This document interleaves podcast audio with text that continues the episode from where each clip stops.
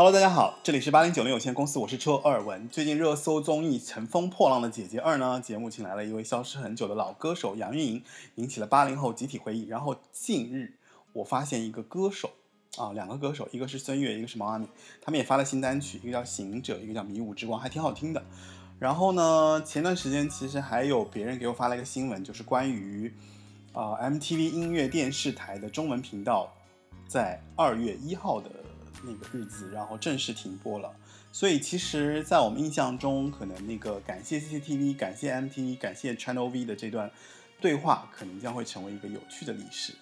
所以今天这期节目呢，其实是八零九零有限公司新年的特别节目。我们通过回顾杨钰莹来聊一聊改革开放后内地流行音乐著名的九四新生代系列歌手。啊，这期节目其实是多嘉宾聊天节目。然后在节目开始之前，我给大家介绍一下今天的嘉宾。然后第一位嘉宾呢，就是我们的 Chris。然后在网上有很多很多的，呃，八零九零的粉丝一直在呼叫 Chris。Chris，你在吗？在在在，大家好。呃，祝大家牛年牛年牛气冲天啊！啊，补充一下，因为今天这期节目是初一，然后呢，呃，我们的嘉宾和我都是在连线的方式，然后还有比还有另外两位嘉宾，然后呃，我们在初一的今天晚上七点。然后给大家录这期节目。第二位嘉宾是来自于，呃，之前万方的那个嘉宾王阿姨。王阿姨在吗？大家好，我是王阿姨，祝大家呃春节快乐，牛年更牛，牛上加牛。也呃 也祝我们的主持人牛年好多牛哦。牛年好多牛什么意思啊？牛年好多牛子，嗯。这个有点，这有点 over，我觉得，就是不太合适吧。就剪进去了，剪进去了。嗯。然后还有一位嘉宾，然后那位嘉宾也是我们很就是之前节目里面经常会来串场的一个嘉宾，然后是小白兔。Hello，大家好，我是小白兔。然后嗯，祝大家新年好，然后也欢迎八零九零。之后还可以到我们家来录节目。OK，那今天的三位嘉宾呢，就是有 Chris、王阿姨还有小白兔，然后跟我在一个呃，就我们在空空空中连线的方式来录这一期的节目。其实这一期节目呢，本来也是呃，因为之前我们突然就聊到说，当年其实改革开放之后，就是。中国内地的流行音乐也是一个非常蓬勃的一个这样的一个市场，然后也有很多非常让大家著名的记有记忆深刻印象的歌手，所以呢，我们就想说，那我们要不要再一起来录一个关于这些歌手的一个节目？其实我们对这个当时这些歌手，应该说印象也只是停留在可能他们有一首两首，就是会印象很深刻的一个一些时代的印记，但是呢。因为就是突然就是杨钰莹的这个歌手出现，所以就是就是给大家带来这样的一些回忆的冲击，所以今天有机会跟大家在一起，然后聊一聊关于九四新生代的系列歌手。好，那嗯，八零九零有限公司目前已经上架了苹果播客、网易云音乐、喜马拉雅、小宇宙以及 QQ 音乐平台，以上平台都可以搜索到呃我的节目，然后订阅收听。欢迎你继续收听八零有限八零九零有限公司。然后接下来我们听的第一首歌是杨钰莹的《我不想说》。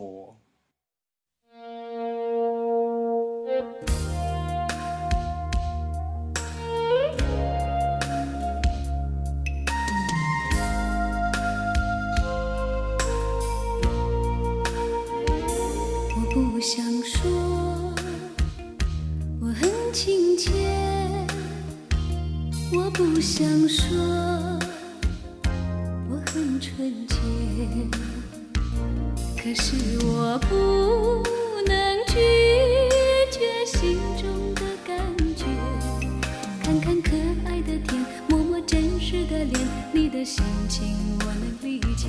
许多的爱我能拒绝，许多的梦。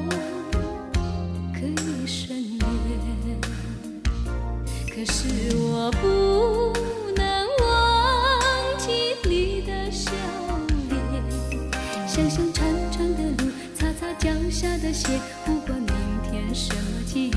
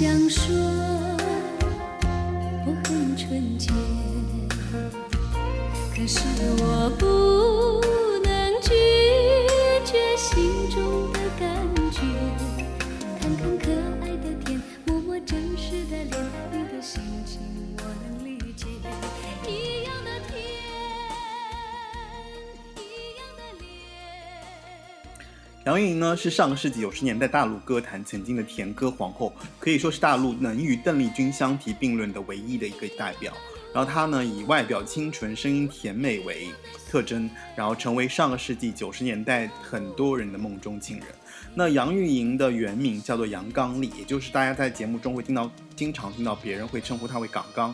港刚姐。然后其实是因为一九一九七一年的时候，他出生于在江西南昌，然后父亲是电工。那他在还没有出生的时候呢，他父亲其实就惨遭了一个车祸，然后就去世了。那留下他的母亲，其实为了纪念他的父亲啊，其实是为了呃纪念他父亲他们在江西的石岗村的这个妈妈为了纪念爸爸，然后就给杨钰莹取了杨刚丽这样一个名字啊，所以就有了刚港刚这个小名。就是井冈山的冈刚丽。那他在六岁的时候，其实就已经登台表演了。那一九八五年的时候呢，参加了中央台的全国百灵电视赛电视赛歌会，获得一个奖项。一九八六年，杨钰莹就考上了南昌师范学院。然后一九八九年呢，杨钰莹在老师的带领下，到了这个歌舞厅演唱。也是在这里呢，就是他认识了他的，就是后来帮他带入演，就是演艺怎么说啊？呃，歌唱事业的老师叫做吴颂金。啊，因为上世纪九十年代，由于受港台文化的这个影响，那一股甜歌的这个风潮在整个的内地就慢慢的兴起了。所以杨钰因为这个甜美的声线，啊，被这个吴颂金以及知名的音乐人，然后引荐到了当时广州最顶尖的唱片公司，也就是新时代唱片公司，那才有了他后来出了很多的专辑。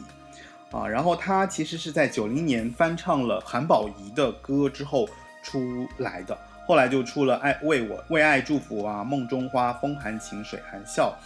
包括《月亮船》、《等你一万年》等等等等，直到后来就是上了中央电视台的春节联欢晚会，被大众所熟知，以及和毛宁被并称为当时歌坛的金童玉女。呃，前面听到的就是杨钰莹在应该是九二年吧，九二年的那个《外来妹》的主题曲《我不想说》，然后当时这个电视剧还挺印象挺深刻的。你们几位对杨钰莹的回忆有没有什么，就是，就是你们会记得她最印象深刻的歌是哪一首？我说一个跟音乐无关的可以吗？但是跟杨钰莹有关。就我的姑姑，就是我有一个小姑姑，然后呢，她是杨钰莹的忠实粉丝。然后我觉得他的人生，他在应该在他的年轻时候，应该是和 杨钰莹的走红紧密相连，也不是说紧密相连吧。但是我对于他的一个印象就是，他在我在很小的时候，他那会儿是高中毕业，没有考上大学，然后他要去广东深圳打工，然后他们家呢就想要他再复读一年考大学，他那会儿就跟他们家吵架。然后哭着就跑回房间了，然后当时我正在他们家，他们家就派我这个小朋友去劝说他，然后走到他房间之后就能看到一张杨钰莹的海报，然后每次去他的房间的时候，他都会就是他都会说一句哇，杨钰莹这个鬼真是长得好看，然后他这个什么？这个鬼就是我们那边的方言，就是这个家伙。我现在非常想让听你用方言把这句话说一遍。不要了，现在没有那个环境。但我这个姑姑呢，后来就是真的去了深圳，然后在深圳认识了一个呃老乡，也是我们那儿的。然后两个人，一个当厂妹，一个当厂仔，两个人在那边打工几年之后，然后攒了一点点钱回来，然后就在那老家那个镇上开那个摩托车的配件的一个维修店，一直到现在。然后我每次听到杨钰莹，就能想到我姑姑，就是这么一个故事吧。我觉得，我相信很多七十年代出生的人的，就是尤其是农村女孩吧，呃，他们的命运应该都和我的姑姑有类似的一个轨迹吧，嗯，所以我会我会想到这一波人。呃，这首歌首先它的大时代背景就是当时咱们改革开放的这个外来务工的浪潮。其实呢，嗯，其实像现在啊，比如说北京的后厂村啊，或者是上海啊，什么陆家嘴这些地方啊，其实很多人也都是外来美啊，跟那个时候的性质是一样的。呃，那恰好呢，我呢这次在这个节前呢，刚好去了我国改革开放的桥头堡，就是深圳。啊，包括深圳、广州这一带吧。然后我还去看了一个叫做“大潮起珠江”的一个改革开放四十周年的一个特展。那其中呢有一个展厅啊，讲的是这个当时广东省在改革开放的前沿，他们呃以珠江电影制片厂为首吧，他们有一批反映改革开放的这个影视作品，包括了这个外来妹，然后还有一个就是《情满珠江》。啊，这两个是当时等于是说最有影响力的这个作品，然后当然这个外来妹，呃呃这首歌啊，我不想说，就是确实是皆知向闻。那其实这首歌啊，我们刚才我们刚才听的时候，我会我们我们其实就有一种一种这种感觉，就是她就是很像杨钰莹，她自己就是一个外来妹，然后她就在说她自己心里的话给家乡的人听。那当然，她是一个。呃，怎么说呢？其实对于歌坛来讲，杨钰莹也是一个外来妹。她是她原本是江西南昌人，然后她来到了广东，然后啊，因为她有歌舞的天赋，长得又很漂亮，所以她就呃就红了嘛。然后当然红了之后，包括她后来也有争议的一些生活，比如说跟一些富商和怎么怎么的关系等等等等。但是确实她是一代的甜歌皇后。我记得我小的时候啊，嗯，上幼儿园有两个老师。那一个老师呢是就是又老，不能说是又老又丑吧，就是那种又老又凶的那种老师。另外一个老师呢就长得非常的甜美，就觉得我就觉得他特别像杨钰莹，然后我们所有的小朋友都特别喜欢他。那可见杨钰莹那个时候她的这个影响力已经深入到了呃六岁以下的小朋友的心里。呃，当然，呃，其实除了这个，我们我们说他这个一个歌手，他除了外表美丽之外，其实他的实力，我觉得在当时也是相当怎么说呢，也是相当强的。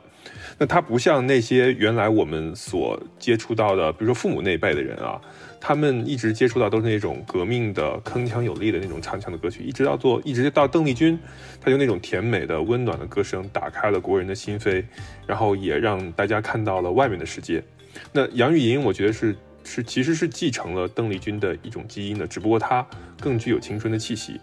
然后外来妹的这个形象也更抓住了当时年轻人的心，因为其实很多的年轻人他们就是嗯，他们就是外来妹。我我记得我小的时候，其实对杨钰莹就是最开始有印象的歌，并不是这个，呃，我不想说，而是两首特别欢快、特别甜美的，一首叫那个《茶山情歌》，还有一首叫呃《等你一万年》。这两首歌是那个万利达 VCD 的时代，我那个时候可能是上中学吧，还是反正应该没上大学。然后只要是。有卡拉 OK，我都会自己点唱的两首歌，就是《茶山情歌》和《等你万年》。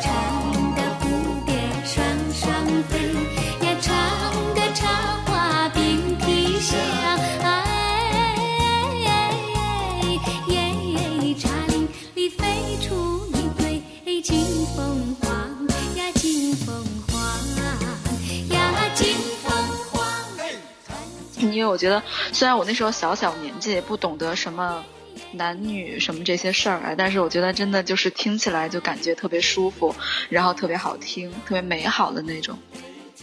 然后还有一个特别诡异的事情，就是我跟杨钰莹之间的这个，嗯、就是我听他的歌，就是一个是在我十几岁的时候，就是我刚才说的这个阶段，《茶山情歌》和那个呃《等你一万年》，然后中间就有很长一段时间没有怎么再听过他的歌，然后直到四五年前吧，那个是也两千一几年了，然后有一次就是认识了一个朋友，他是一个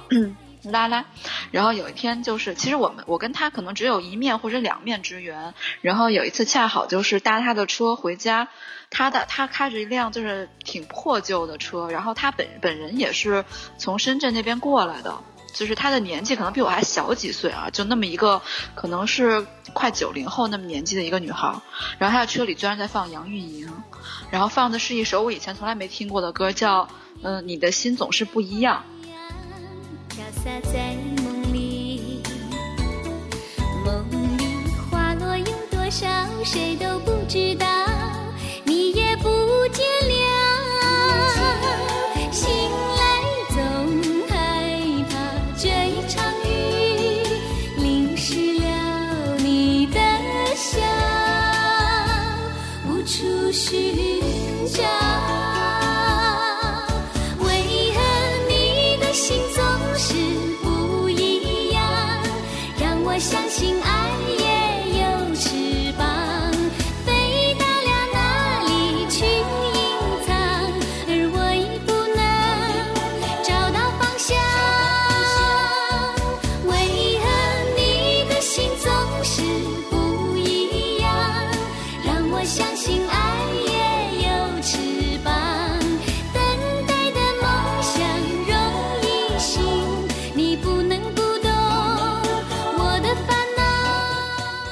也是一首特别甜的歌。然后自从我那天在那个车里面听到了那首歌之后，就这首歌被收进了我的网易云歌单，然后我就经常会拿出来听一下。就是，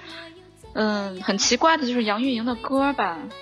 它好像有一种能量场带给带给你，就是比如说你呃能量比较低啊，或者是嗯沮丧啊、低落的时候，他的歌可能能提升一下人的能量，我觉得是有这种效果。我怎么感觉杨钰莹的歌这么养生呢？对对，反正对于我个人来说，确实有这种感觉，真的。因为很难说你现在我们现代人跟他的歌里面唱的那个情感也好，事情也好，有什么共鸣，是基本上没有可能。但是他不知道为什么一听就特别开心，就他那个声音，还有那个编曲啊，还有那个曲嗯、语调啊，就是曲调、旋律啊这些东西综合起来，反正我个人是有这种感觉的。我反正第一次听是在那个什么，就是九五年的春晚，然后他唱那个《轻轻的告诉你》。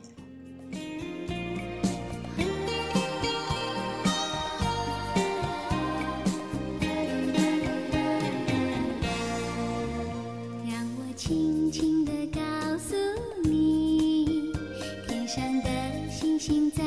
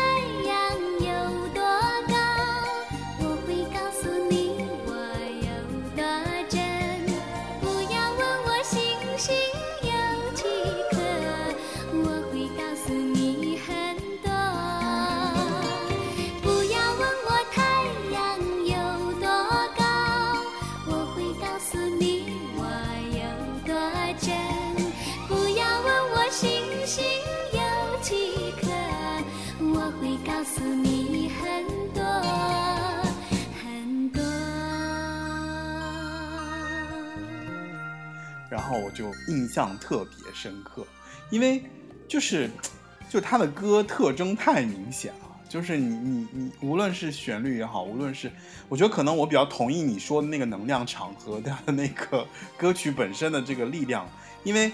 就是他真的是你只要一哼他的歌，你整个人就挺开心的，这倒是真的，这确实是这种感受。然后加上他的那个嗓音吧，其实他又，我觉得你要真把他跟那个谁跟邓丽君比吧，其实他的声音是有点甜腻的，就是甜到有点。有点发腻的感觉，但是呢，配上它的旋律，就轻快的旋律，就还稍微好一点，综合的还行，所以我就一下子就记住了这个人。然后，而且他那个形象应该也是蛮甜美的吧，对吧？对对对，是的，清纯。他是不是有点像刚出道时候的范晓萱那种感觉？就是那个清纯那种感觉。嗯我觉得还不是，因为范晓萱她还有点那种少女气，但杨钰莹呢，一看就哦不是那种，就是那种，我觉得怎么说，跟台湾的那种少女气还不一样啊，她是那种现实主义少女气，就是其实说白了就是外来美。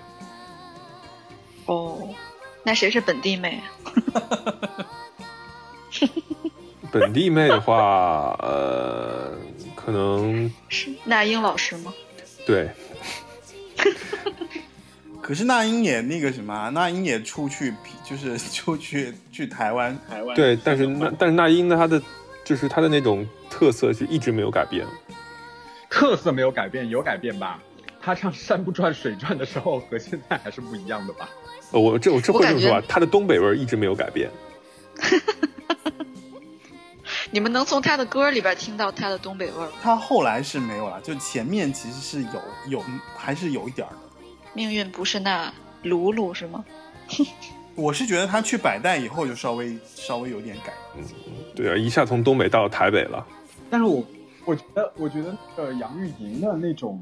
嗯、那种少女气吧，确实是，就是，就是你一说杨钰莹，我真的就想到了那种什么，呃，就是高低床那个什么双呃那个架子床，然后蚊帐，然后蚊帐里面贴着什么海报。然后可能少女，然后用那种塑胶的粉红色的纸、彩色纸折星星的那种感觉。就他那个形象特别特别有画面，你会配着他的歌，然后你就嗯很有画面。所以我觉得是因为他的歌，我不想说跟那个外来妹可能就是就是有一种影像的一种统一感，对吧？就是那个谁说的那个，他其实就是外来妹。包括你，你也说，其实他是那个时候的很多人的梦中情人。我觉得他那个时候是，呃，既有男粉丝也有女粉丝的。女粉丝会觉得她是一个外来妹，她靠着自己的努力，在改革开放的这个浪潮之下啊，通过努力一步一步获得了成功。那她包括她唱的这首歌，我不想说我很纯洁，怎么怎么样，一样的路一样的鞋，她其实是非常贴近女性观众的心理的。当然，与此同时，她也贴近了很，她也走进，怎么说呢？因为她就是甜美的外表吧，也让很多男性的这个受众也很也很喜欢她。当然，我们不是说是是在把这个男性让他扁平化，而只喜欢这个漂亮女性。其实他身上的一些，比如比如说我们觉得励志的成分啊，奋斗的这种努力的成分，其实我觉得是跨越这个性别的，就是能够让那个年代的人，在一个哦，在一个大发展的时代的浪潮下，能够感受到一个。嗯，能够感受到一个怎么说？用现用用用特别主旋律的话说，就是能够感受到一种正能量。但是我觉得，呃，我是的，其实那个年代对于那个年代是一个，呃，所有的人都在努力奋斗往前走的一个年代，不像现在我们可能经营在这个消费主义的，或者说是有一点点，有点开始颓丧的这个这个氛围下面了。那个时候就是百废待兴的，所有的一切都是，呃，想办法要努力去尝试，要开放，胆子更大一点。那个时候的那个时候的整个所有人的气氛都是这样的。那个虽然八零九零有限公司一开始主持人就说我们是一个讨论八零九零年代港台流行音乐的节目，但是其实 我们这一集很特别，我们探讨的是内地的流行音乐。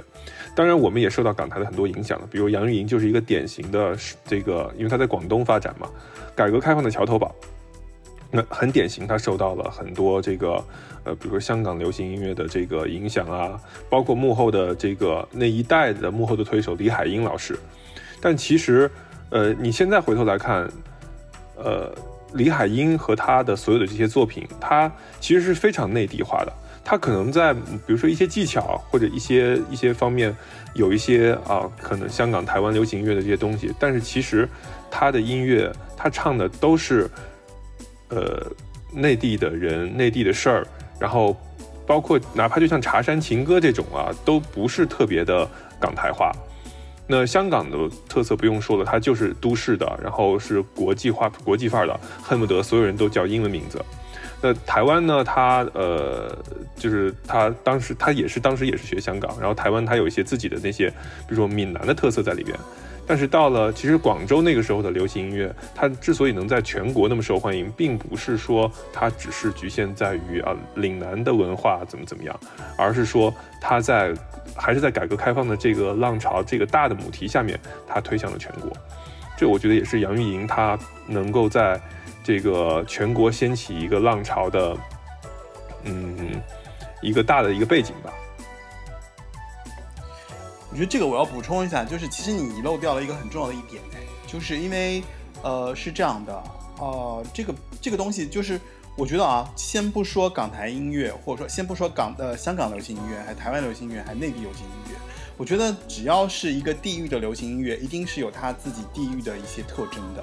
如果说，比方说杨钰莹当时流行音乐，比方参考了香港，或者说那边的那个风气，可以这么说。但是其实他们最大的区别在于，因为杨钰莹呢是第一批开始唱片公司开始以经济签约的方式来签约歌手来做的这样的一个怎么说啊？就是流行歌手开始以等于说是跟香港、台湾的这种呃唱片公司的这种模式。他们是跟他们这个模式一模一样的，比方说，我开始签这个歌手的经纪约，签了多少年，对不对？然后我来给你做专辑，然后我来给你做宣发，然后我来跟你做企划，啊，然后你出一张专辑，必须是经过我的这个策划的，就是根据你这个人，然后我定位你这个人是什么样的特点，然后我用什么样的歌来包装你，然后我在什么样的平台去推广你，包括那我前面也讲到说，就是关于那个 MTV。音乐台，包括那个中国音乐电视，像这种东西，其实就是，呃，你刚刚说就是关于广州那边嘛，就是呃，改革开放以后，对吧？就是经济发展起来了，所以其实那个时候，其实他们是有一些资源在的，然后他们有了这样的一个先期，说哦，我可以去学习。港台流行音乐的这样的一个发展方式，那 OK，我们内地也开始有了这样的一个经纪公司啊、唱片公司啊，然后我们是不是可以用他们的模式来做我们的歌手？由于这样的原因，才产生了就是当时的，就是其实我觉得杨钰应该也算是蛮运气的吧，就是因为经历了这样的一个，就是刚开始的等于说怎么说，就潮头起来的过程当中，它其实就影响了这个潮头，接住了这个这个大的一个环境的一个。一个优势，所以才使得当时就是说，他其实一下子就是在九，呃九一九二年的时候，其实就有了这样的一个好的一个是一个资源，然后还有一些就是说也唱到了他很适合他的歌，然后用了很好的包装方式，然后推向了全国。其实我当时还知道一个细节，就是当时杨钰莹要去那个央视唱歌之前，就是去那个春晚唱歌之前，其实是唱片公司做了一些公关公关的一些活动，或者说公关的一些事。怎么说？就是操作的，因为本来其实他好像，因为他是那种。经济签约的唱片公司的歌手嘛，所以就跟那个文工团选拔的这些歌手出来去去春晚唱歌的这个形式不一样，他们可能就需要去请一些这样的一些明星。然后杨钰莹呢，是当时之前在一些节目里面，她其实已经唱了歌了。内地开始刚刚有了一些音乐节目，然后呢，然后他们开始推这样的歌手，然后他就在央视的好几个节目里面已经是唱了歌。然后因为他的歌受到了很多就是。听众的反应说：“哎，这个歌手特别好。”然后就说：“那就是加上唱片公司给他做的这样的公关，然后使得他上了那个央央视的那个春晚的舞台，所以之后就一炮而红了。我觉得也是天时地利人和吧，就是他有这样的一个，那肯定他自己也是有一些实力在的，所以加上这样的一些后后续的一些资源的注入，加上那个时代有了这样的一些新的怎么说啊，就打造歌手的方式之后，然后。”我觉得是，他也抓住了这个机会。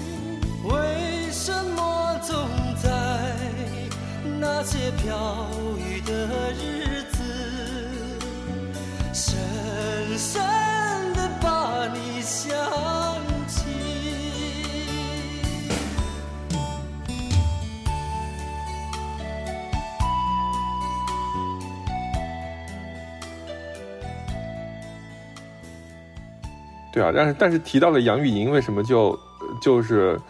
呃为什提到了杨钰莹，就不得不说和她的 CP 就是毛宁。我觉得炒 CP 这个概念就是那个时候，呃不不是不是不是说那个时候兴起的吧，但是他们是第一批这种呃这种流行歌手里面炒 CP 的。好像也不是，也不是，也不是他们想炒吧？呃，因为我不知道这个的幕后是什么样子啊，反正当时我们就所有人都以为这个毛宁跟杨钰莹这种荧幕 C 这种就是怎么说歌坛 CP 啊，这种这种这种这种方式就特别的特别的，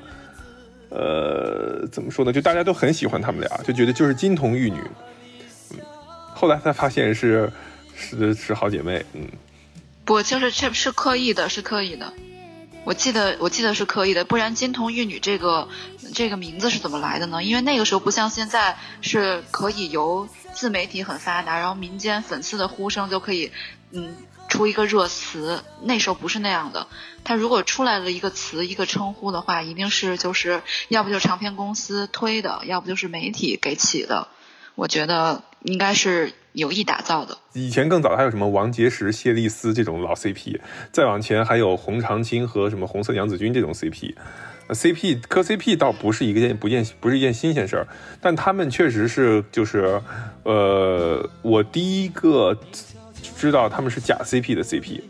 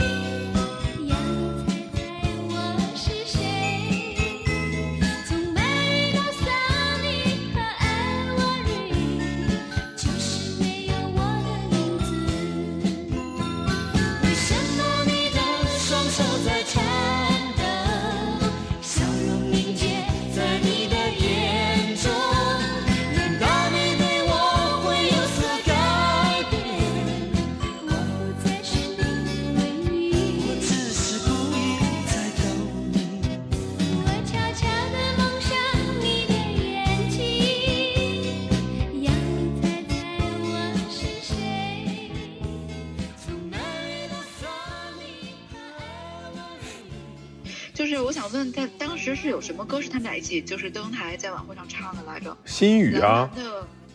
蓝蓝的夜，蓝蓝的梦是毛宁单独的，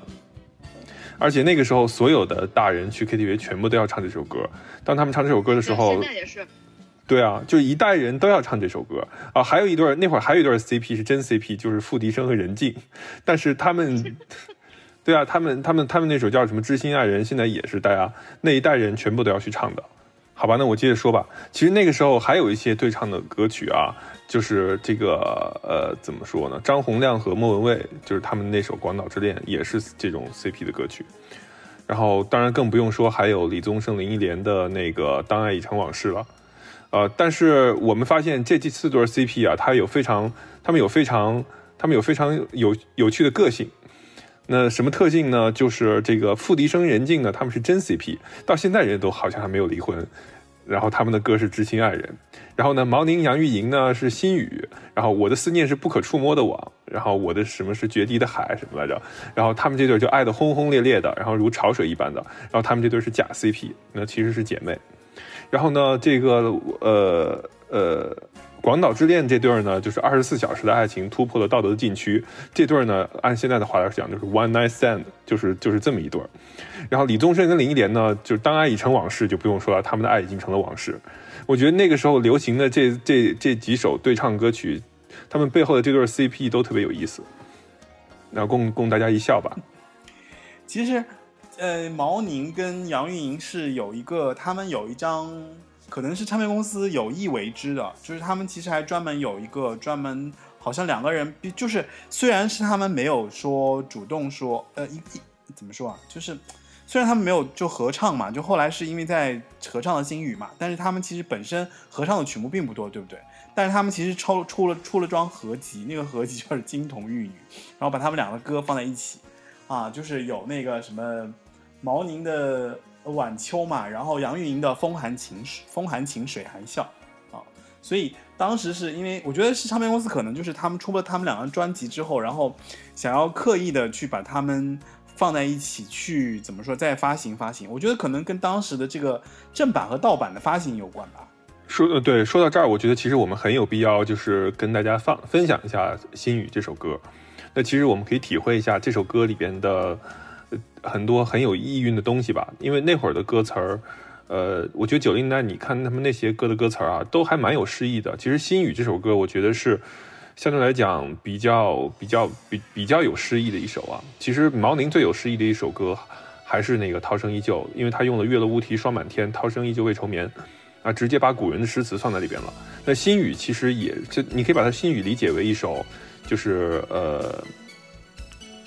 叫做新文化运动之后产生的一种新诗，它放在里边。然后大家可以磕一下，看九十年代那个时候的 CP 大概是个什么感觉。让它温暖我的双眼，留下一段真情，让它停泊在枫桥边。已经疏远了那份情。许多年以后，却发觉又回到你面前。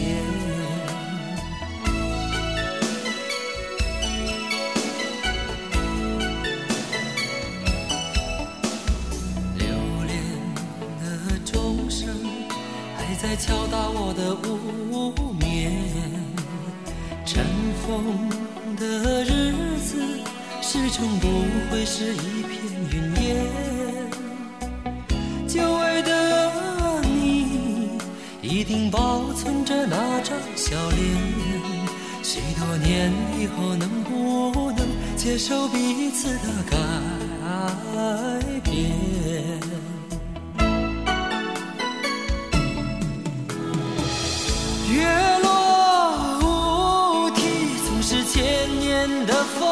风霜。见当初的夜晚，今天的你我怎样重复昨天好，那其实我们刚才说到了毛宁呢，其实就是他们是他们那会儿那会儿是一批歌手了，呃，就是今天我们的主角就是九四新生代，然后呃，车尔文可以介绍一下九四新生代吗？九四新生代应该就是说，如果不知道的人是真的不知道，知道的人呢，就大家都特别熟，肯定熟的比我们更熟。那简单说一下，就是上个世纪九十年代中国内地流行乐坛的黄金十年，大概就是这些歌手包揽的。就当时其实是。因为就我前面其实已经讲了，广州那边其实刚刚开始出现了一些经纪约的方式来签约歌手，所以那个时候其实签约了很大很多一批歌手啊，像岭南歌手这边就是以杨钰莹、毛宁、甘萍和李春波为代表，然后北京这边呢是挖掘了像陈红啊、陈琳啊，还有潘劲东、谢东、孙悦，还有什么？我记得好像还有高林生，还有谁啊？还有高林生是广东的，就是这一批人，就是。这当时的九三九四这一批出来的这些歌手，就统称为九四新生代。有童安格吗？童安格是台湾的，还有那个谁啊，还有林依轮啊，林依轮也是广州的吧？广州对那边的。其实你提到的北京啊，就是但是一直没有忘记九四新生代。其实有一些九四年还有最火的就是中国摇滚，但是我不知道为什么，就是可能跟流行乐坛他们有些区别，并不放在九四新生代里边。因为是这样，因为如果说，比方说像像那个就是九四新生代里面，其实算的就是内地签约的这一批歌手嘛。那中国摇滚其实还跟那个什么，中国摇滚其实跟港港台和那边还稍微有点联系，就是我们当时说那个魔岩嘛，像魔岩三杰啊什么的。所以摇滚其实还不能算在九四新生代，因为九四新生代就是明确了是呃内地的唱片公司所挖掘的歌手。它跟港台那边其实就只是用了港台那边的模式，但是跟那边完全没有过多的关联。当然，你如果说如果说崔健什么的可能不算啊。然后，但后来的那个后来那个魔岩三杰，张楚、何勇、窦唯，对他们仨，反正就是确实是，就是你只能说我是台湾那边唱片公司过来的发掘出来。就是其实我感觉那个时候九四年是相当于是中国内地流行文化的一个一个高潮期，不知道为什么，你看从音乐上面有这么多这么多的人，从影视方面那个时候有《霸王别姬》有《活着》，然后电视方面有《我爱我家》，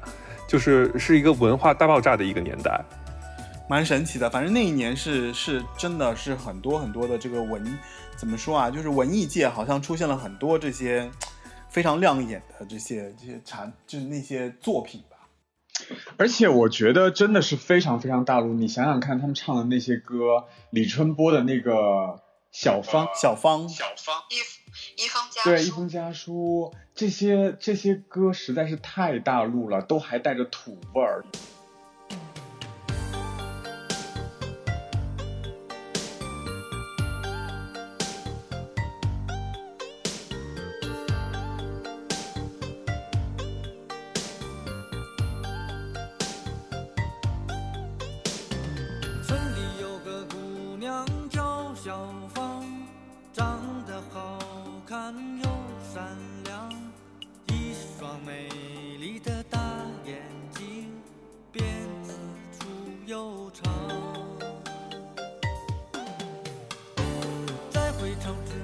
前的那个晚上，你和我来到小河旁。从没流过的泪水，随着小河淌。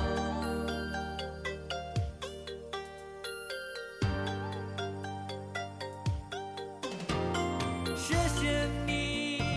给我的爱，今生今世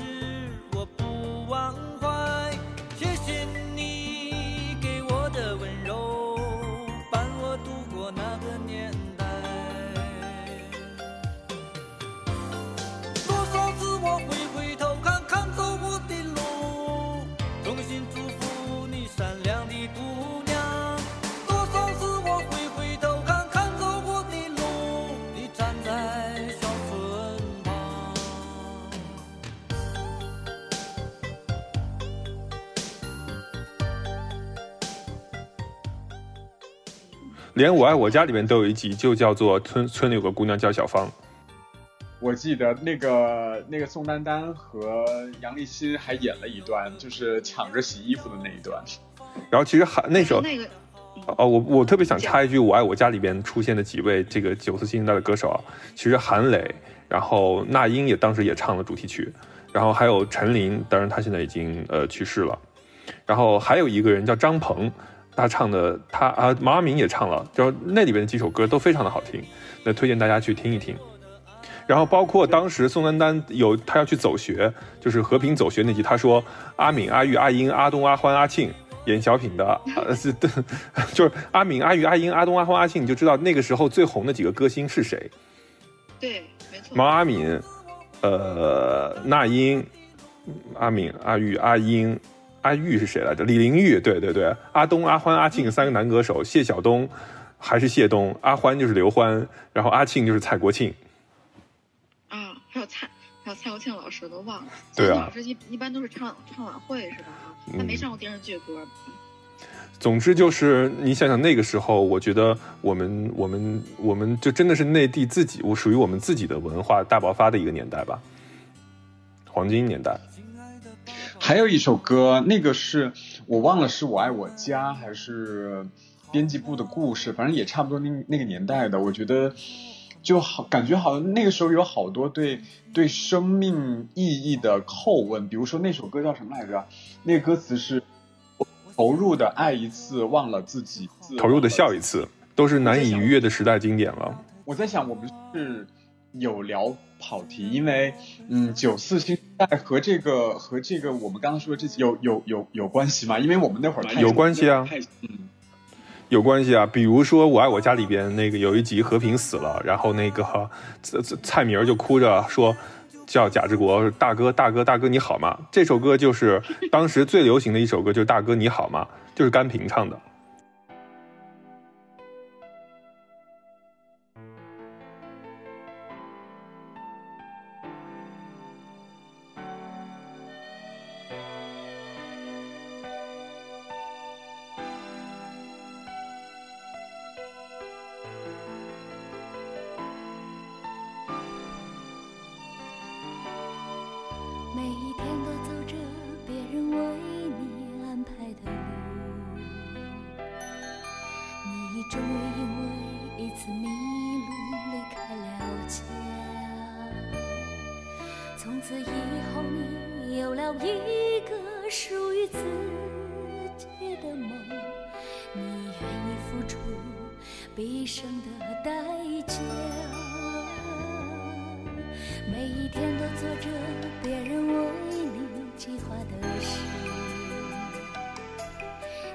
终于因为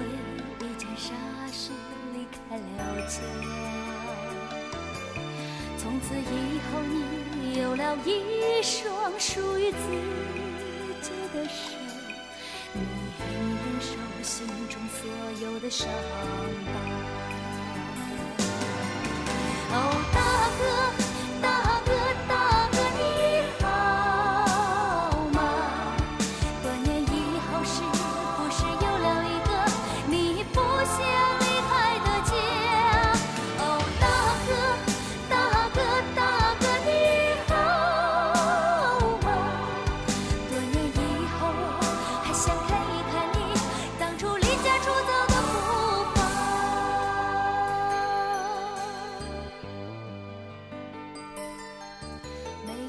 那这样我来提问哈，然后就是你们也分别作答，然后就是那九四新生代歌手里面印象最深的歌手和歌分别是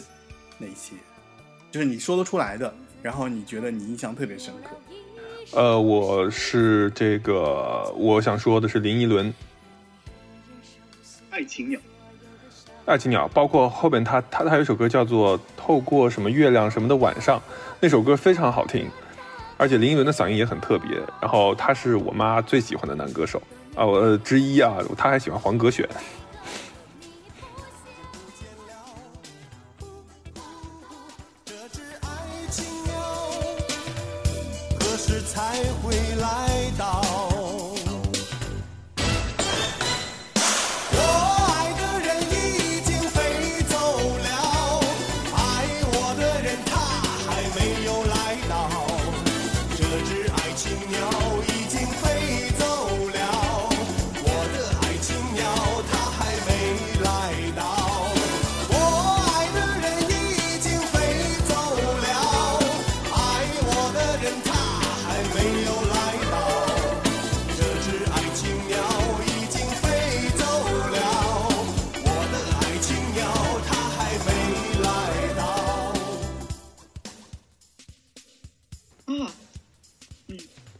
我想我我提林依轮，而且包括林依轮，他虽然后面只去当变成厨子了，但是我觉得他的他的音乐的造诣其实是非常高的，然后他的嗓音也非常的好听，非常的特别。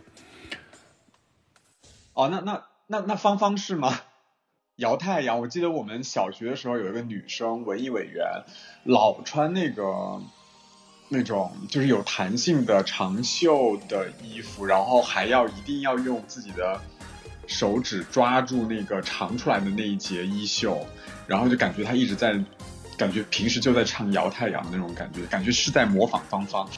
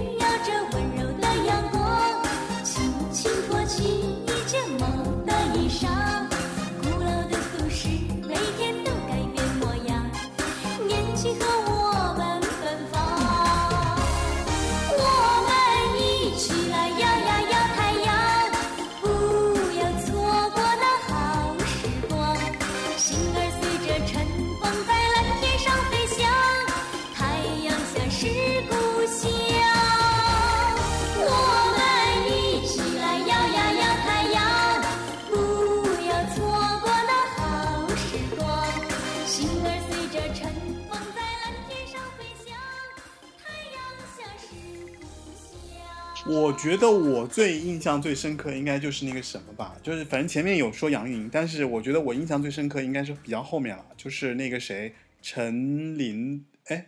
陈明的《快乐老家陈明是九四新生代吗？是也是，嗯，》，就是就是印象特别深刻，因为好像就好像他那那首歌还是九五还是九六年才出来的，但是他已经很早就出来唱歌了。然后呢，我当时是还记得特别清楚，就是呃那个歌还是福克写的嘛，然后就觉得说就很异域风，就觉得又轻快又快乐，然后在家里放起来就特别高兴。我是记得《快乐老家》特别好，就是一下子就记住这个人了，就有有一点有一点后来听那个谁啊，有点像那个。后来听什么神奇啦、舞娘，类似于这种感觉。就当时我觉得内地能写出这种《快乐老家》这种歌，真的让我就突然一下子就说，哎，这个还这个歌还挺有意思的啊。然后就一直听，一直听，一直听，然后还在班级里面跟别人讲说，那，你们听过《快乐老家》没有？就一天到晚给别人放，就还挺挺神奇。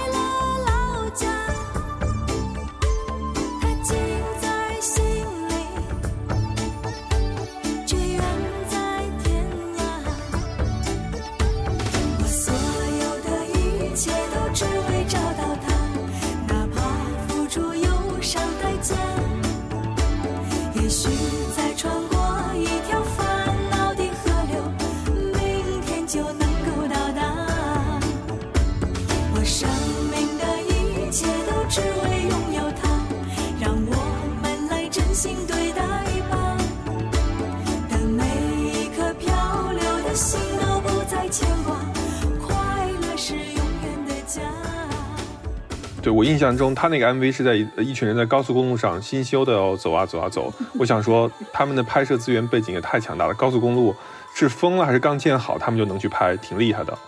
不是高速公路吧？我记得没有那个围栏，感觉有点像什么坝上之类，然后有一条。它有一条路，嗯就是一就是一条路，就是一条很，我记得是高速公路，就在一直走一直走，没有停。王阿姨呢？我就是这几这几位歌手的话，我应该是那个《朝花夕拾杯中酒》吧，中华民谣就，是对中华民谣。不知道为什么当时对这首歌印象很深，因为大雁飞过，菊花插满头。可能是就被他这种意象所震慑。这首歌我们小学还是初一的时候，嗯，全校举行班级合唱会，呃，合唱赛，我们就唱这首歌，哎，怎么感觉这个歌大声唱不出来？好像是。我只要你脸皮够厚，没有什么唱不出来的。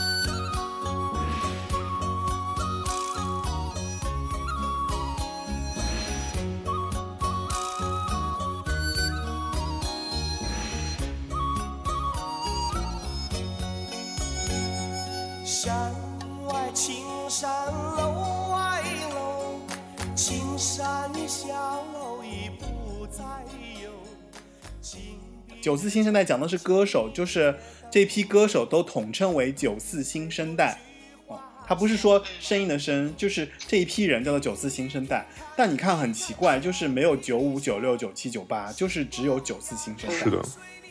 你像他们这里边的每一个人，你都能说出一到两首代表作，比如说孙悦就有什么“祝你平安”，这就不用说了，还有那个什么，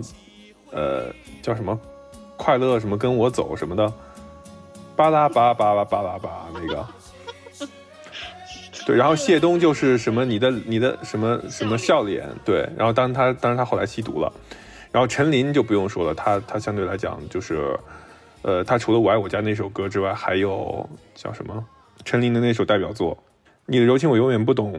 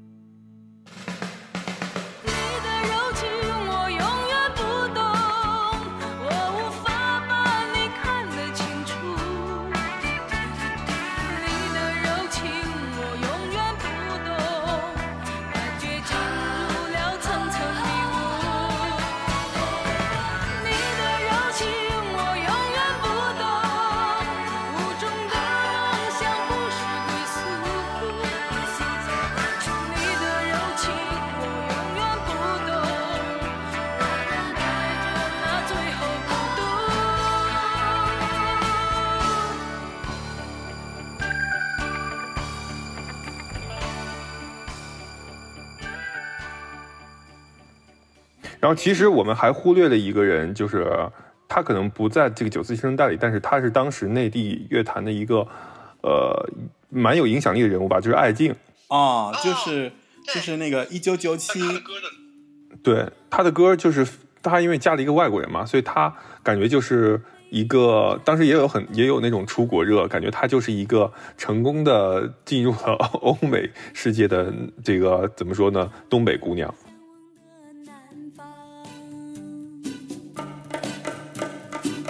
olho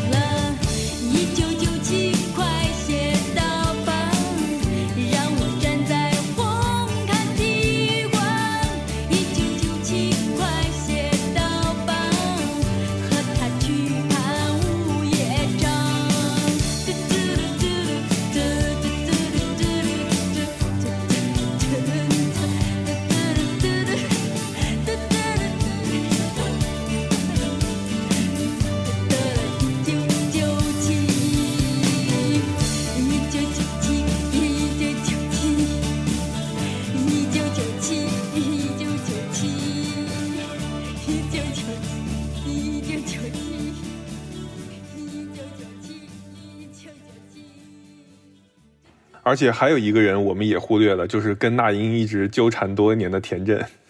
那田震是不是属于摇滚那边，还是属于流行音乐这边？我觉得他应该属于流行音乐这边吧，因为他跟摇滚乐的关系其实还真的没有那英那么，呃，那英就是那么人人路子那么野。那英是不是后来就是别人有帮他？他感觉就是真的是从那一帮歌手里面脱颖而出。是的，因为当时田震，对，当时田震也也也有香港的音乐制作人来参与他的制作啊什么的。然后我，但我觉得听众朋友们应该会有很还有蛮多的渠道能够查到这两个人的恩恩怨怨吧。就是所有那个年代的音乐人，他们都多多少少吧，就跟就是会靠着电视，比如说不管是电视剧也好，电影也好，还是这个他们的这个晚会也好，包括他们的 MV，在电视上，然后引起了非常大的，怎么说呢？能让大家都通过看电视就能学会他们的歌。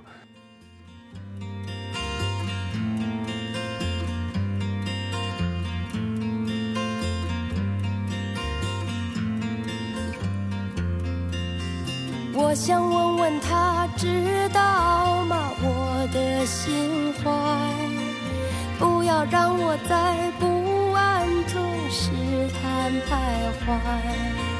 我要为你改变多少，才能让你留下来？我在希望中焦急等待，你就没有看出来？摇摇摆摆的花呀，它也需要你的抚慰，别让它在等待中老去枯萎。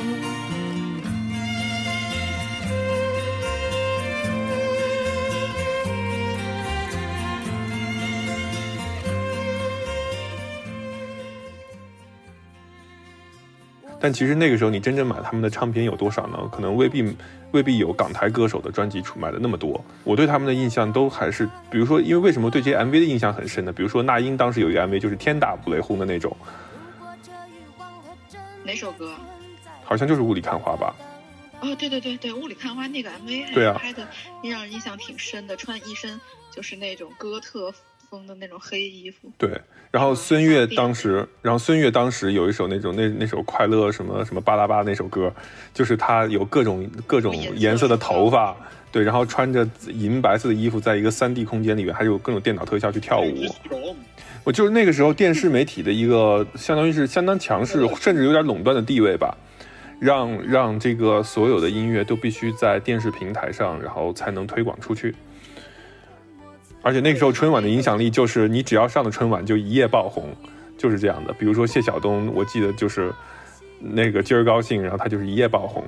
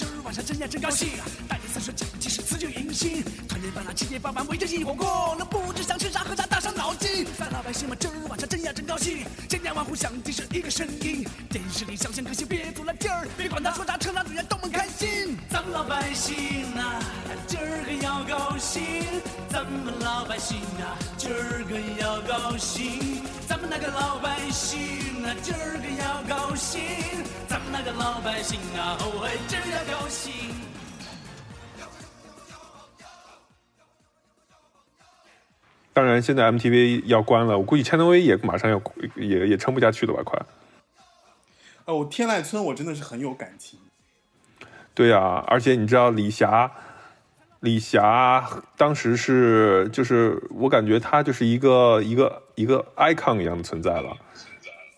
李霞很红很火，就 MTV 天籁村的主持人啊。哦，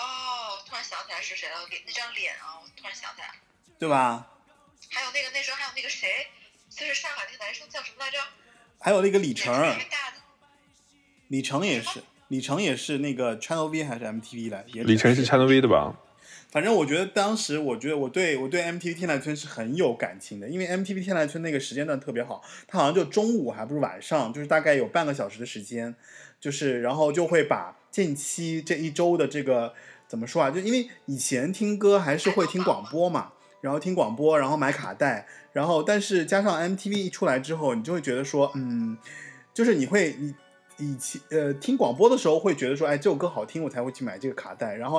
M MTV 一出来之后，然后就是感觉你可以通过音频，然后通过视频，然后再看了音乐节目之后，你才可以判断说这张专辑这首歌好不好听。然后那个时候呢，就是内地和港台所有的歌都混在一起的。哦，不是，它分好几个榜，然后呢。然后你你看完之后，比如说我我是比较爱听港台榜了，然后港台榜里面他们放完之后，你就会知道哦，这个歌手发新专辑了，然后新歌是什么，然后主打歌好不好听，然后 MV 怎么样，然后我就会通过这个，然后就判断说我接下来我要不要买这个卡带，然后要不要去，就是其实是多了一个手段帮我去去甄别我要怎么样去买卡带，然后完了之后呢，而且看这个节目呢，就是你还可以收集到说近期有什么样的。有什么样的流行音乐的信息？我觉得这跟那个什么也有关系，就是突然从一个音频，比方说从广播转到了视频，然后就人确实天生就会对视频会更感兴趣哦，所以就跟现在网络有了那个短视频之后，大家就很爱短视频，我觉得。我觉得 MV 也算是另外一个形式的短视频吧。哎，那我有一个问题，我觉得我不知道你们谁能回答，就是就是为什么只有九四新生代没有九五新生代、九六新生代？就是后面好像就就好像就红了这一波歌手，接下来的歌手他们就一直在吃这个老本儿，然后呢也没有新生代，就是也没有后面的歌手可以去接棒这些歌手，好像就是就断了，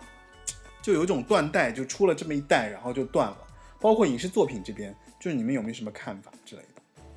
我觉得可能应该是因为九四年出了一大波吧，那么九五、九六、九七可能他们比如说这些年份可能只出了两三个，然后他们就统一的会归到让大家印象比较深刻的九四新生代里。我觉得作品和歌手应该都是这个情况，不可能是那么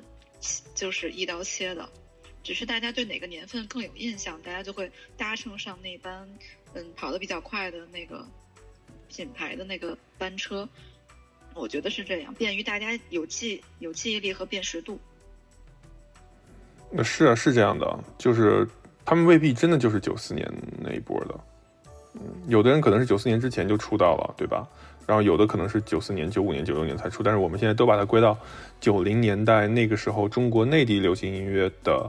这一波这个那个池子里。但是你们不得不说，就说其实内地的这个经济签约歌手，就是还是有一点昙花一现。我觉得是因为背后的创作力量的不足。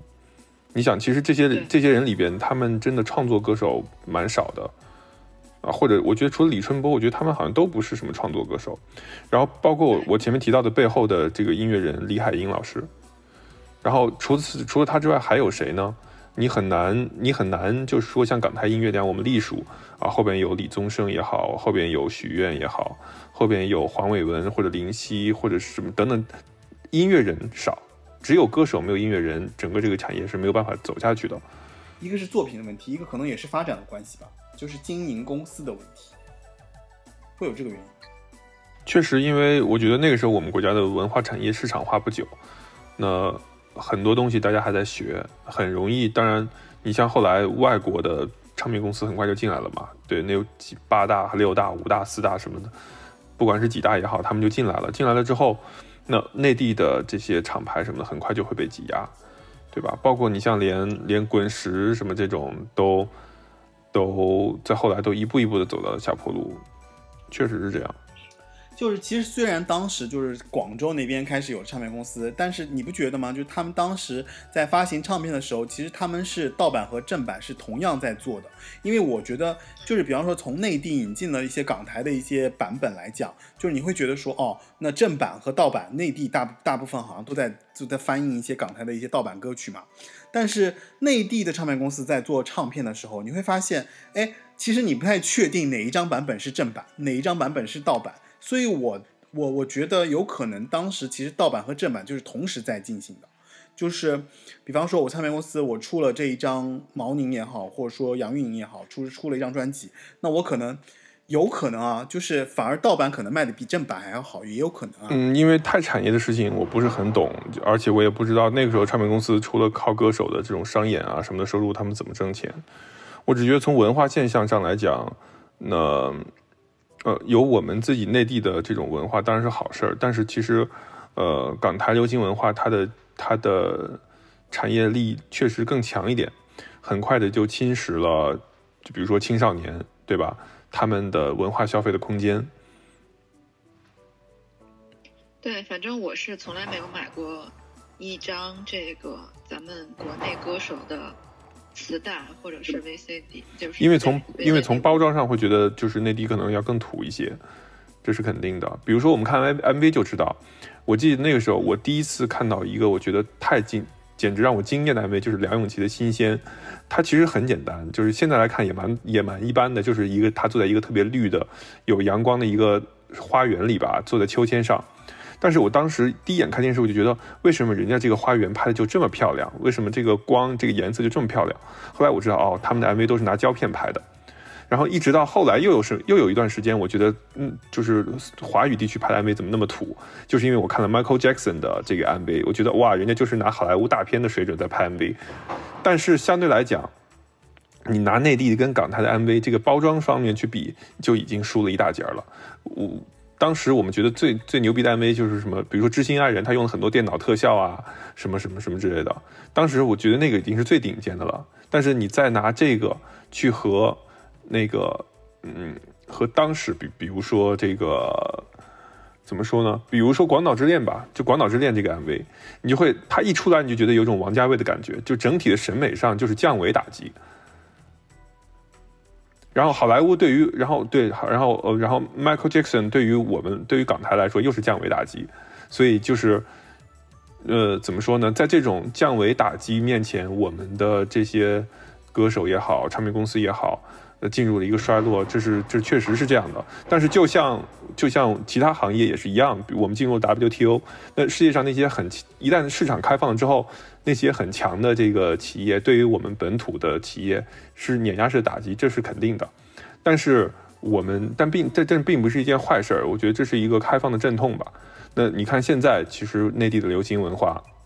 那做的如火如荼，对吧？那现在大家觉得港台啊港乐也好，台湾流行乐也好，就嗯嗯就在年轻人中间就没有那么大的影响力了。风水轮流转的，就是我觉得这个就是一个怎么说呢？就是在音乐方面也是一样的，就是改革开放的这个浪潮，这个。给我们带来的这个，给我们带来的一个现象吧。但是现在其实还蛮文化输出的，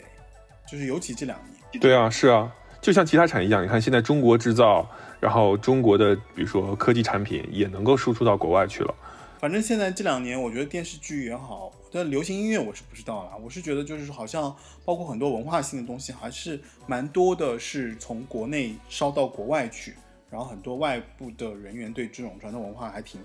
就挺热衷的，好像。对，包括汉服的回潮，然后国学的回潮，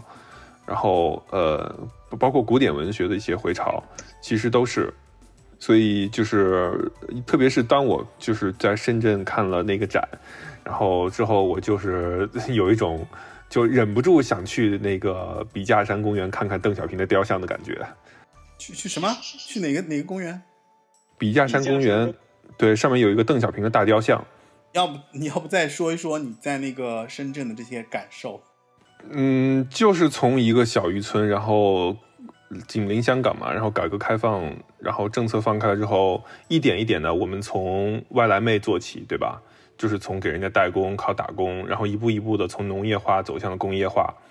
那中间是吃了不少苦，受了不少累，但是我们也学习了外国的先进的技术管理、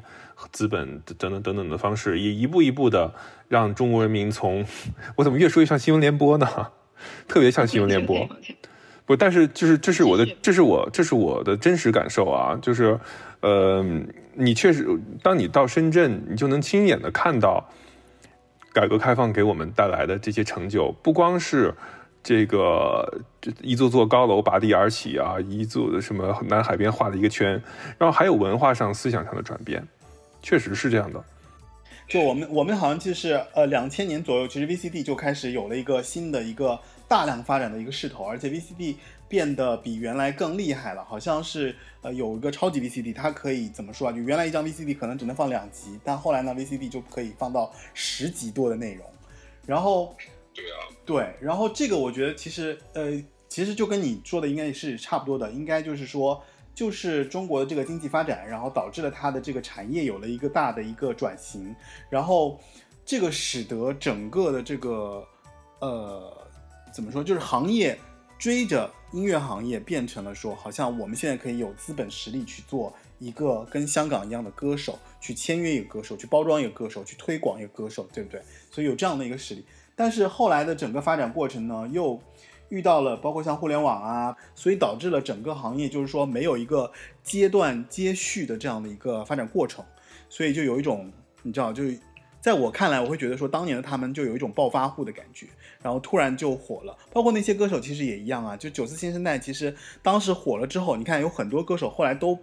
就是路都不太路都有点坎坷。真正能够走到很辉煌，走到后来很好的一个阶段的歌手，好像你现在提出来的名字有谁吗？好像也就那英了。就是就能穿越时代，好像能够走到现在还屹立不倒的，真的没有没有几个人。然后当时不是吸毒的吸毒，然后就是啊，就赚了钱之后乱就就是各种铺张浪费的，包括其实杨钰莹虽然说哎，就是我们大家都很怀念她，但是其实她当当时这个她跟那个谁的感情也是内地大家所被消费的非常厉害的一个事件，对吧？所以就是嗯我觉得还挺可惜的，就是其实如果正向正常很很，就说你这个行业是很健康发展的话，其实应该不是这样的一个情形。我感觉还是因为我们发展的速度太快了，以至于大家根本就旧的东西还没有来得及消化成长，新的东西就出来了。因为我们用四十年走完了别人用一百年甚至两百年走完的发展路径，所以很多东西其实，如果我们把这几十年的时间拉长来看，其实它就是一个很正常的成长、凋谢，这这么一个这么一个流这么一个这么一个这么一个历史的一个呃必然的过程吧。嗯，当当你把它缩短到四十年的时候，就好像我们这个节目两倍速甚至三倍速的播放，你还没反应过来，这事儿就已经完了。今天的八零九零有限公司就到此为止，就这样。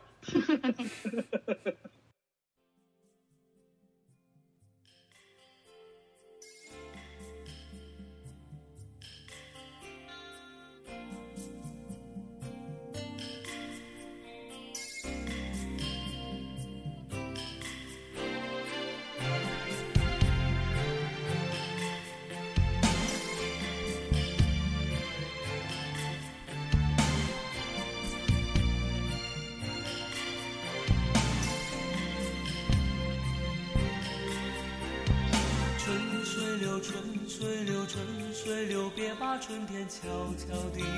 带走。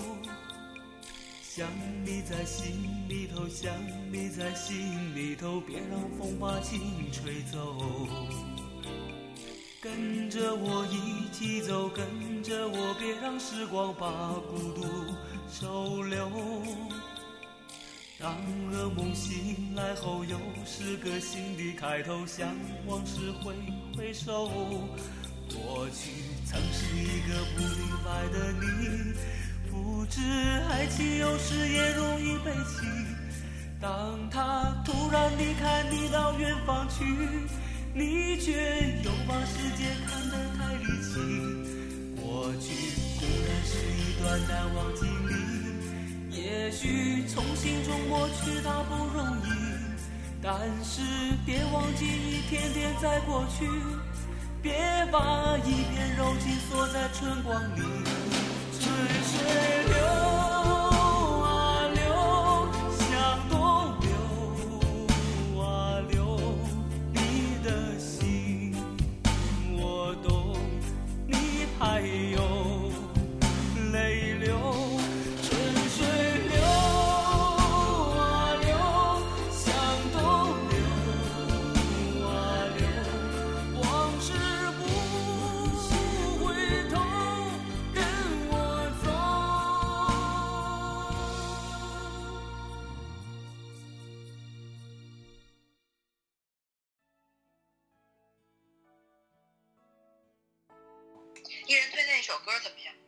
哦，对对对，你们一人推荐一首歌啊。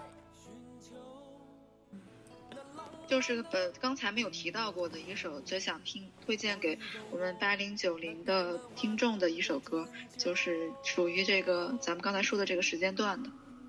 嗯歌手也好或者作品也好都可以。谁先来？呃，嗯 我，先行，你先来吧。我想，嗯，我想给大家推荐的是，哎，叫什么来着？那个歌手，好尴尬。谢东，你先来吧。对，叫谢东。谢东他是不是只有笑脸那一张专辑啊？你们你们有对他比较了解的吗？他的那张笑脸那张专辑里面，除了笑脸，确实是一首非常好听的歌之外，还有一首歌叫《一路等候》，我觉得也特别好听，推荐给大家。谢东，笑脸那张专辑的《一路等候》。嗯，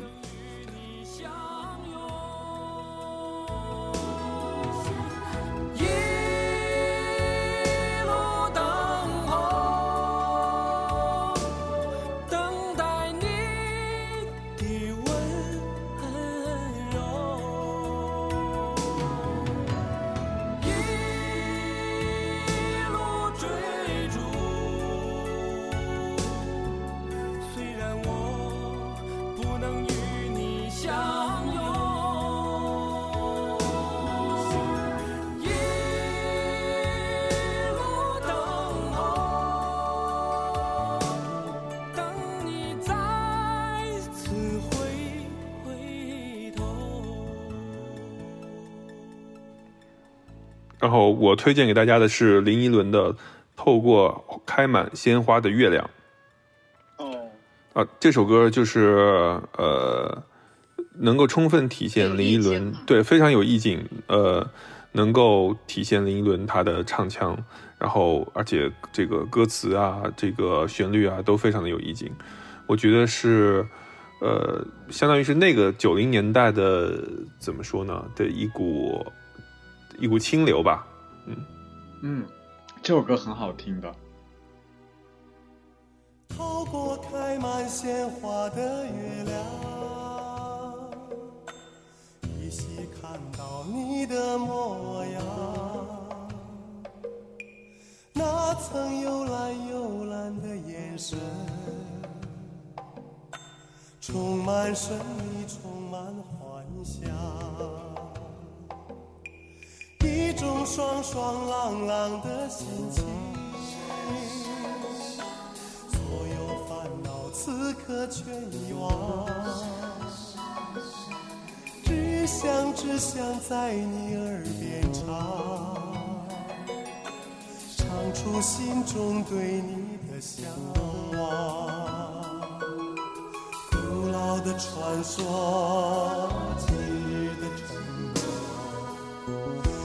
好的感觉永不停。地闪烁。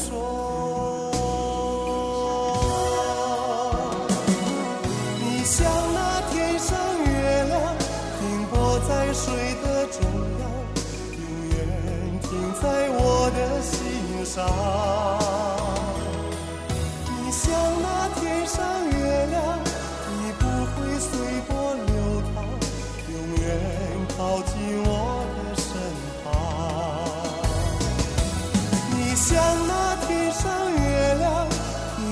在水的中央，永远停在我的心上。你像那天上月亮，你不会随波流淌，永远，永远，永远靠近我的身旁。嗯，哎呀，那个年代好多好听的歌。呃，哦，我想了一下，郭峰郭峰是九四年九四新生代的吗？郭峰啊，算算是吧。嗯，他有一反正就是都是那一批歌手。他有一首歌应该是《心会跟爱一起走》吧？啊，对对对，这首歌很好听。是吧？嗯，对对对，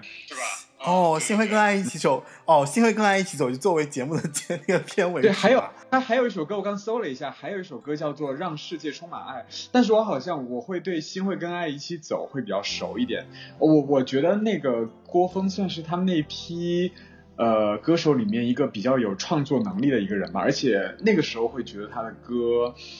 挺挺有一种国际化的感觉的。很好听，很神奇。我觉得可能一代人有一代人的这个这个这个需求啊，或者说一代人有对一代人自己的使命的一些要求。那所有这些音乐也好，在那个时代可能被大家所熟知、所所传唱。那它其实有它自己的这个道理，或者说有它自己值得被欣赏的原因。所以，我们其实作为嗯八零后，我们是对那个年代所产生的这些九四新时代的歌手是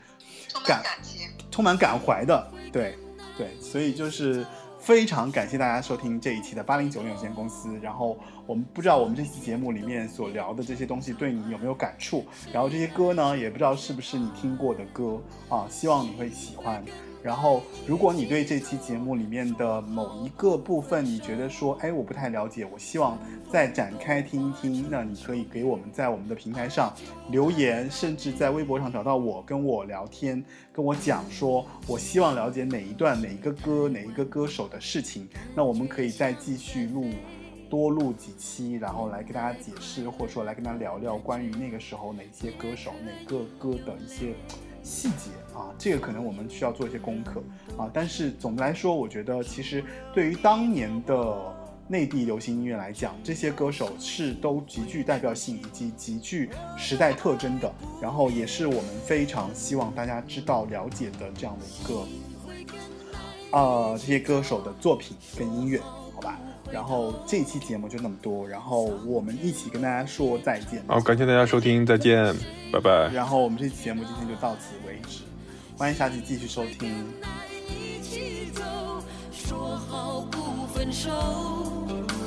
春风都化成秋雨，爱就爱到底。